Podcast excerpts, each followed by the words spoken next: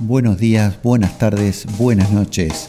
Con ustedes Verónica Santa Cruz y quien les habla, Axel O'Brien, en esto que hemos llamado Si se enteran, nos detienen. Comencemos ya.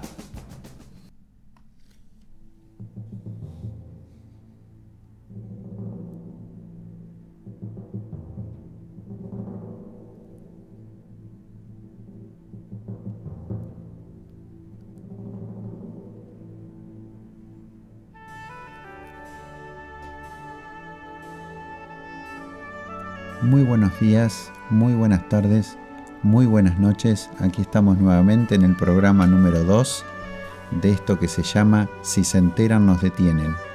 Y hoy vamos a hablar de un tema que a mí me apasiona en lo personal y creo que a muchas personas en el mundo, que es la música.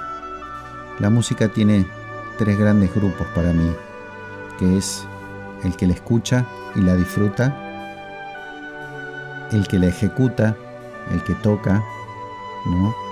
Y es un virtuoso de un instrumento y hace magias con ese instrumento. Y está el tercero, que es el que vamos a hablar hoy, el que la crea. Siempre respeté y admiré mucho el proceso creativo de la música. Lograr sacar estos sonidos de tu mente, imaginártelos y plasmarlos en un papel, ¿no? Para que otro pueda interpretarlo. Hubo muchísimos virtuosos de la música que lograron esto. Y hace muy poquito, hace un tiempo, nos dejó nada más ni nada menos que Ennio Morricone, un virtuoso de esto, de crear música. ¿No es cierto, Verónica? Bienvenida. Gracias, Axel. Sí, eh, bueno, me encanta la música de Ennio, la verdad que no, me quedo sin palabras cuando la escucho. Así que bueno, sí, eh, Ennio nos dejó el, lunes 6 de julio. Del 2020. Eh, del 2020, sí, de este año. pero bueno, creo que son esos músicos que van a perdurar por siempre. Es como una música, no sé, universal, espacial, eh, no sé cómo, cómo llamarla. Así que bueno, es un compositor y director de orquesta italiano eh, conocido por haber compuesto la banda sonora de más de 500 películas y series de televisión. ¿No dormía ese hombre? Vos sabés que parece ser que trabajaba, trabajaba y trabajaba, pero eh, bueno, tuvo una mujer que lo acompañó en eso. Em, Estuvieron mucho tiempo juntos, ¿no? Sí, tuvieron cuatro hijos. Este, y justamente él se repartía entre el trabajo y su familia y lamentaba no poder estar más con su familia. Bueno, esto es una anécdota personal de él, ¿no? Pero vamos a hablar un poco ¿Puede ser que estuvieron como 70 años juntos? Eh, o, estoy, o estoy loco. No, no importa, si no tenés el dato no importa, pero sé que estuvieron mucho, mucho tiempo. Bueno, él vivió mucho, falleció a los 91 años, ¿no? Exactamente. Este, tuvo una larga vida y en esa larga vida pudo haber compuesto 500 partituras para distintas películas, series, documentales. Exactamente. Y esta que estamos escuchando es eh, la música de La Misión. La película La Misión. Sí. Filmada en la Argentina este, película inglesa, me dijiste vos. Sí, es una película inglesa, pero que retrata o, digamos, nos habla de, todo lo que ocurrió acá en los pueblos originarios, ¿no? De Argentina, de... de mm, eh, se reparte como en, no quiero decir datos que no, no estoy segura, pero me parece que es Argentina, Paraguay y Brasil. Paraguay, sí, y Brasil. Porque también están las cataratas y bueno, ¿no es cierto? Toda la, Bueno, hay una ese- famosa escena, la escena de la tapa de la película, ¿no? Que con la cruz cayendo por la catarata. Exacto. Esta película es muy recomendable. Si no la han visto, tienen que verla. Esta que está sonando, No dejen, no dejen de, de escuchar el podcast por ver la película. Después de escuchar el podcast, miren la película. Altamente recomendable. Hay tres grandes películas de él, ¿no? Que vamos a tocar en- a lo largo de este podcast. Esta es una de ellas. Una de las más famosas. sí. Los temas que escuchamos recién, el primero es El oboe de Gabriel, ¿Sí? La misión y este que estamos escuchando, Asunción. Asunción. Son tres, los tres temas de la película La Misión, ¿no? Este, no tengo mucho más para agregar de esta película. Es una película fuerte, es una película eh, muy contundente, con, bueno, nada más ni nada menos que un Robert De Niro joven. Fue en el año 86 la película, ¿no? Sí. Y Muy- Jeremy Iron. Iron. Y es un película. Se los recomiendo. Sí, eh, tiene realmente la música, lo que transmite es increíble porque es como que muestra toda esa, esa situación, ¿no es cierto? ¿No es cierto? De, de- de estos curas jesuitas, que bueno, que dentro de, de lo que es el cristianismo realmente los jesuitas son este me caen bien digamos Eh, esa protección que hicieron con, con los pueblos originarios bueno Y véanla ahora, y ahora con la magia del cine y la magia de la música nos transportamos. Nos transportamos a otra época, a otro lugar, a otro tema. Este, ni ama- nada más ni nada menos que el western spaghetti. ese vos sabés bastante De esto puedo hablar porque conozco el tema. Un poco, no soy un erudito de la materia. Eh, conozco porque he visto las películas. El western spaghetti es un western disruptivo. El western era propiedad de los norteamericanos. ¿qué es el western? El western es el oeste. Bien. Western es las películas del oeste. Pero del oeste salvaje norteamericano. Y un insolente director eh, italiano, que no recuerdo el nombre ahora, discúlpenme, eh, dijo, yo voy a hacer un western. Ah, bueno, ¿lo vas a hacer en Estados Unidos? No, no, lo voy a hacer en Italia. Ah, vos estás loco de verdad. Sí, estoy loco. ¿no será Sergio Leone? No. Sergio Leone puede ser, sí. Sí, sí, sí. Este. Y la voy a filmar en Italia con actores italianos y me voy a traer algunos norteamericanos como un recién jovencito, pero ya que pintaba que iba a ser un actorazo Clint Eastwood, ¿no? Y algunos otros norteamericanos, pero la hizo con muchos italianos y muchos españoles, porque parte de estas películas están filmadas en el sur de España en unos escenarios que hay ahí, eh, cerca de Roquetas de Mar, si no mal recuerdo. Sí, hay unos escenarios ahí que se filmaron. Y eh, yo les recomiendo que vean, si quieren indagar en el Western Spaghetti, tres películas que son la trilogía del dólar, que en las tres actúa Clint Eastwood, ¿no? Tenemos a mm, eh, Un puñado de dólares, que es la primera. 1964. La segunda es por un puñado de dólares más, de no sé qué año. 60 Eh, 65. Ah, y después la más famosa de todas, lejos, que es El bueno, el malo y el feo, que es de 1966. Esa es la que cierra la trilogía del dólar. Eh, son películas muy extrañas, véanlas si no las vieron. Eh, no se sabe en un momento si es eh, una sátira al género, si es un homenaje a la italiana del género. Eh, tiene joyas de la música, lo que estamos escuchando, ¿no?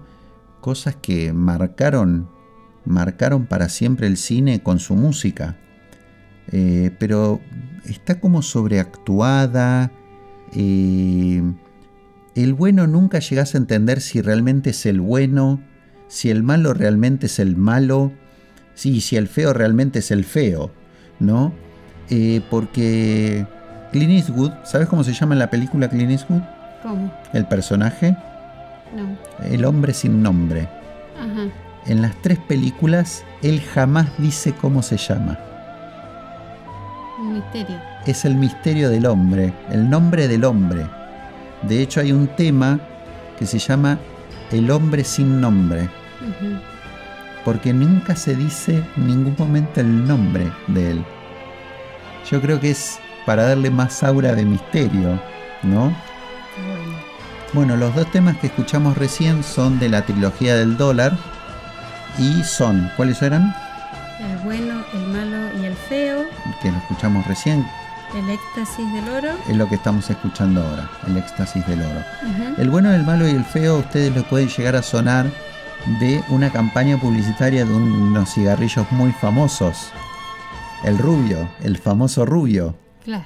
que estaba en todos los problemas habidos y por haber, y era como Matt Giver, siempre salía de los problemas. Sí. ¿Recordás esas publicidades? Sí, sí, sí, bueno, la música era el bueno, el malo y el feo. Sí, es famosa. La verdad que sí, esta música es increíble. Es increíble esto. El proceso creativo. Siempre admiré a la gente que hace estas cosas. Porque una cosa es, bueno, primero tienes que tener un conocimiento tremendo de música para poder, ¿no? Componer. Y segundo, que en tu cerebro, ¿cómo se conectan las neuronas para que logren esto? ¿Cómo te imaginas esto en tu cerebro y que suene en tu cerebro sin que exista en realidad? Mm. Él hacía, claro, se inspiraba en películas, ¿no? Es decir, a través de imágenes también. Él le pedían que resolviera la parte musical de las escenas, etcétera. Entonces él a veces hacía varias pruebas antes de, de decidirse. Y bueno, ahí también llamaba a su esposa para que le diera un veredicto. Este, Crítica de, de No, arte era la esposa. era una crítica, sí. Pero bueno, yo pienso que eso también ayudaba de alguna manera el saber que qué tenía que qué quería producir él, qué efecto quería producir a través de esa imagen, cómo hacer para para hacer determinado efecto. Es como que lograba bueno, ahora estamos escuchando eh, este tema que es el principal de Cinema Paradiso. Y saltamos de película y vamos a hablar de la tercera y última película de este podcast que queríamos tocar, que es ni más ni menos que Cinema Paradiso. Otro ícono del cine italiano, ¿no? Este, Sí. Es imposible que no te toque una fibra esta música. ¿Vos recordás cuál es la escena de esto? Perfectamente. ¿Cuál es? Eh, la, esta película la he visto unas, no quiero exagerar, pero 15 veces la debo haber visto. Sí. Sí, sí, por lo menos. ¿Y llorás un poco o no? No logré llo- no llorar ninguna de las 15 veces. ¿Siempre llorás? Siempre lloro en la escena que está esta música de fondo. Puedo, no lo puedo evitar. Vos sabés que la última vez que la vi, dije, no voy a llorar. No voy a llorar, no voy a llorar, no voy a llorar. ¿Qué pasó? Lloraste. Exactamente. es imposible no llorar. Pobrecito. No, si yo te toco una fibra. Es la parte donde él llega del viaje de, de haber este, ido a su pueblo natal y le pide a, una persona que ponga una cinta en el proyector y él se sienta en la sala de cine y ve lo que le había dejado su amigo Alfredo, un regalo que le había dejado. Y es imposible no llorar. Esa es la parte de la película. No se las quiero spoilear. En realidad no quiero decir mucho porque no la quiero spoilear si no la vieron. Claro. Eh, y el, porque este es Cinema Paradiso, este tema, y el que sigue es el tema de amor de Cinema Paradiso. Sí, él se enamora de una chica en la película. Lo que pasa es que no quiero spoilear nada. Un poquito, así. Este, pero bueno, se enamora y bueno, hay un tema de amor, ¿no? Y con esto vamos a cerrar el podcast con el tema de amor. Claro, pero, claro, ¿qué es lo que pasa? Eh, viste, que le recortaban, se, se censuraba. Sí, era una época distinta a la actual. ¿no? Todas las películas que tenían un beso, unos enamorados, eh, bueno, resulta que eso estaba censurado por el cura del pueblo. Sí, pero este tema de amor, el tema de amor del que estamos hablando, que empieza ahora, es él se enamoró de una chica del pueblo. Y en aquella época viste que había que pedir la mano. Y era un amor prohibido en realidad. Era un amor a escondidas, porque el padre de la chica no consentía este amor. Pero había pasión. A pasión de adolescentes, pasión de jóvenes. De ese primer amor, de esos primeros besos. ¿Quién no recuerda esos primeros besos y esa primera pasión, no? Y en la película están muy bien retratados. Lo que pasa que fuera de época, Hoy, ¿quién va a pedir la mano de alguien? es una cosa que ya no se usa. ¿Qué padre muchas veces no le gusta el novio de su hijo o de su hija y no le queda otra que fumárselo? ¿No? O antes, en realidad, vos tenías que ir a pedir la mano de la hija y él era un chico de pueblo, sin padre, este, sin dinero, ¿no? Y la chica era una chica adinerada, era la hija del gerente del banco. ¿No? Y los dejamos ahí. Y lo dejamos ahí, mírenla. Mírenla y agarren muchos pañuelos para verla. Sí, sí, porque... Es una película simple, es una película sin grandes efectos especiales, de hecho, cero efecto especial, ¿no? Es una película sin grandes escenarios, pero que te toca la fibra, transcurre, transcurre en un pueblo de Italia, transcurre en un pueblo pobre, este, en el sur de Italia, y, transmite eso, la cotidianidad, el día a día, eh, las cosas simples de la vida, ¿no? Que, te pegan, que te tocan, que te puedes sentir identificado, ¿no? Sí, yo creo que esta música, por eso yo la escucho y bueno, yo me emociono, me pasa eso con, con, todo, con mucha música, con mucha música me, que me toca, me, eh, se me cae una lágrima. Pero básicamente eh, la música es lo que también hace la, a la logre ese, ese efecto, porque no sería lo mismo la película con otra música. Entonces, bueno, por eso este homenaje Volvemos a, al principio, a Ennio Morricone. Y no sé, Axel, si quieres decir algo más. Sí, para terminar este podcast quería decir una recomendación que le doy a aquellas personas que nos están escuchando, que salgan de su zona de confort. ¿A qué me refiero con esto?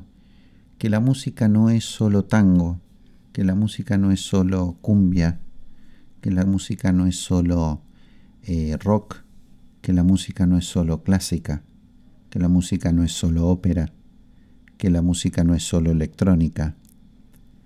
Eh, yo a lo largo de los años si he aprendido es a tratar de abrir mi mente y escuchar de todo.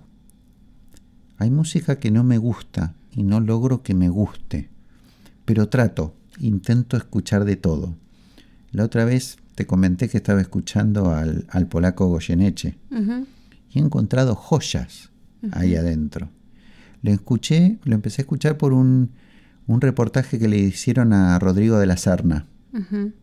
Que él no sé si sabes que es músico, aparte, me dijiste que sí que sabías. Sí, sí, canta tangos, tiene un grupo. Que tiene un nombre raro el grupo, búsquenlo. Es como con ventillo al revés o una cosa así. Sí. Pero bueno, tiene un nombre raro, ¿no? Y, y él decía que empezó a estudiar música porque una vez encontró un cassette del polaco Goyeneche y con 15, 16 o 17 años, no me acuerdo cuánto, lo escuchó y le voló la cabeza. ¿No? Y dije, bueno, ahí hay algo, ¿no? Si de la Serna me está diciendo que el polaco Goyeneche le voló la cabeza, ahí hay algo. Y entonces empecé a escuchar al polaco Goyeneche y he encontrado joyas, joyas, ¿no? Les recomiendo que escuchen a Piazzolla, si quieren escuchar algo de tango un poco más loco, ¿no? un poco más de tango moderno. Hay grupos como Gotham Project, Bajo Fondo, ¿no? Escalandrum es el grupo que tiene el nieto de Piazzolla. El nieto es baterista.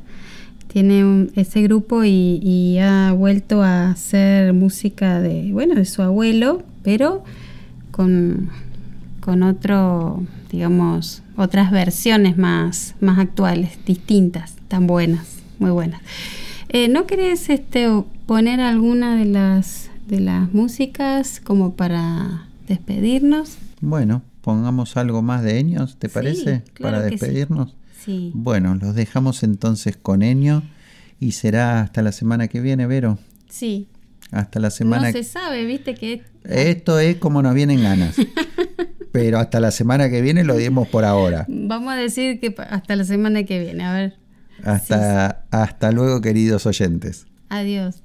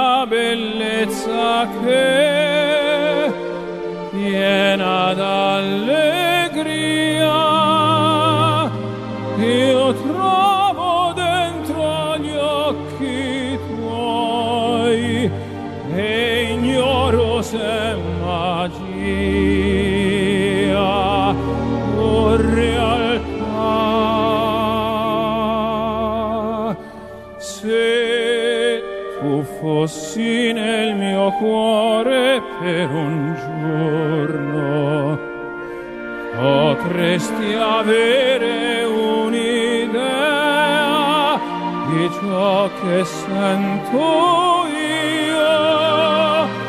Quando mi abbraccio forte a te e petto a petto noi. 耶。